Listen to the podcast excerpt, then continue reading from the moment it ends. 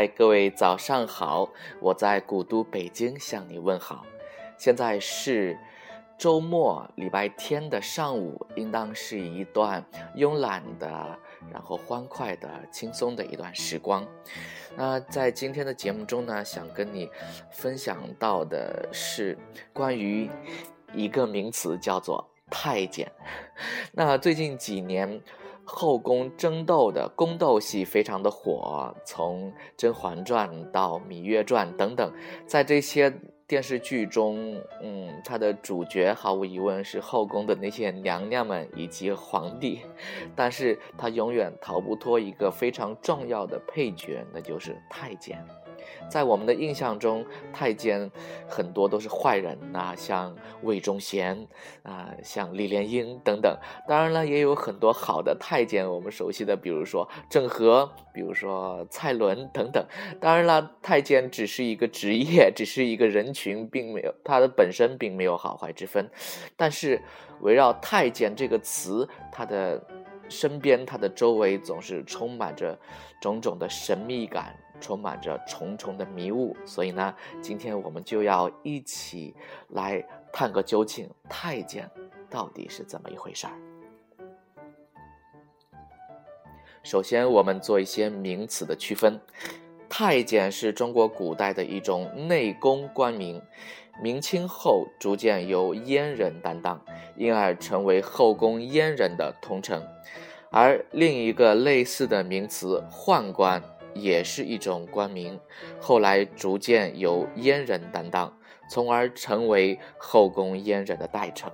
故而，阉人、太监、宦官在当下语境成为了几乎通用的词汇。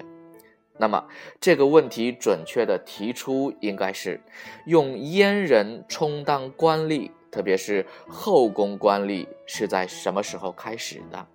世界上不同文明时间并不一致，在古希腊人的记载中，大约公元前六世纪时，波斯的东方专制君主就采用了阉人走位后宫官吏。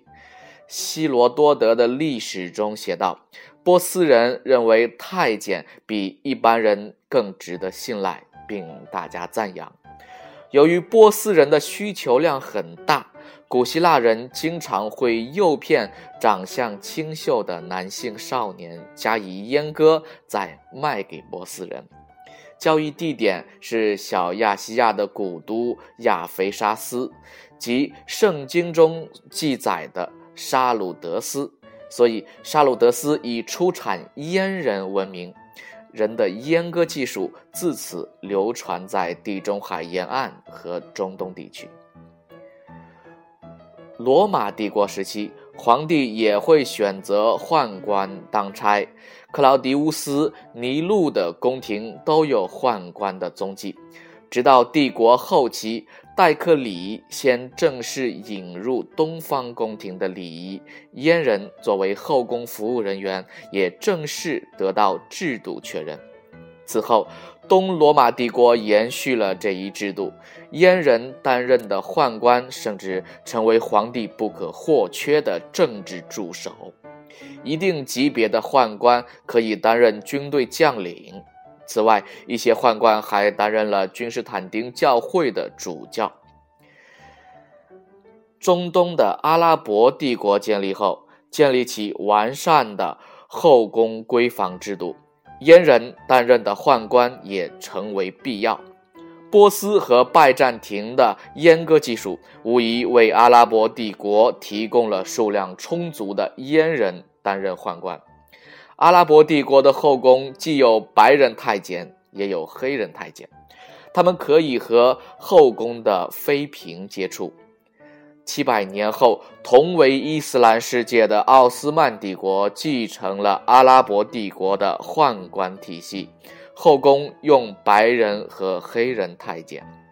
同时，奥斯曼苏丹还会专门在巴尔干半岛挑选清秀的基督教男童，强迫他们改宗伊斯兰教并阉割，留在后宫，给予高质量的教育和军事训练，形成苏丹的禁卫军。中国是有历史记载比较早的采用阉人充当后宫官吏的文明。早在《周礼》中，后宫官职即有四人、内庶、内小臣等。后代著书家均认为，四人实际上就是由阉人担任的职位，而内小臣条目直接写到“内小臣阉上士四人”。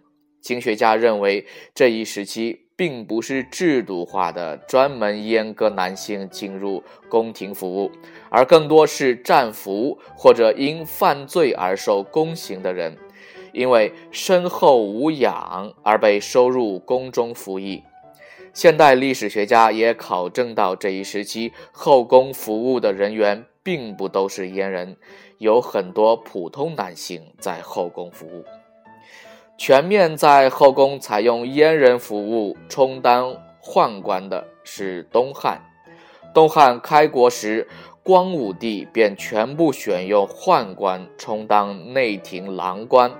而在西汉，内廷郎官往往由世家子弟担任，这给宦官参与国家政治提供的道路，导致东汉末年的宦官专权和政治动荡。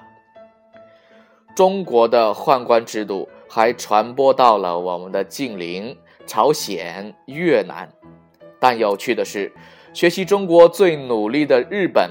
并没有把中国的宦官制度引入，幕府将军的大奥由女官服役，而不是被阉割的男性。一种观点认为，日本缺乏宦官是因为没有成熟的阉割技术。一般来说，阉割技术最早运用于大型驼畜，保证这些牲畜性格温顺。而日本本身缺少牛马等牲畜，所以一直没有发展起来成熟的阉割技术，自然也无法阉割人。实际上，直到18世纪20年代德川幕府时期，日本从中国和荷兰进口马匹，还需要中国马贩和荷兰兽医传授善马技术。总之，用阉人做后宫官吏是世界文明的普遍现象，起源可追溯到公元前八到六世纪，此后在欧亚大陆传播。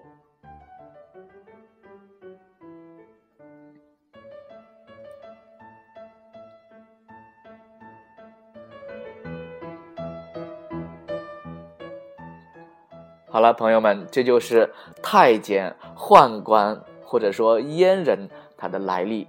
哇，我第一次知道，原来太监这种职业不仅仅是在中国流传，在世界各国各大主要文明中都有太监、都有阉人来充当后宫官吏的这样一种情况。真的是 非常神奇啊！当然，随着时代的发展，我们早就已经放弃了这样的呃官职，所以我们经常会有这样的戏谑的话说：呃，在古代做公务员要比今天容易的多，只要你挥刀自宫就可以了。啊，当然这只是一句玩笑话。嗯，围绕着太监身后的迷雾还有很多，我们后边呃如果有时间还会给大家一起来说到关于太监的一些。有趣的事情。好，我们今天的节目就到这里，祝你周末愉快，再见。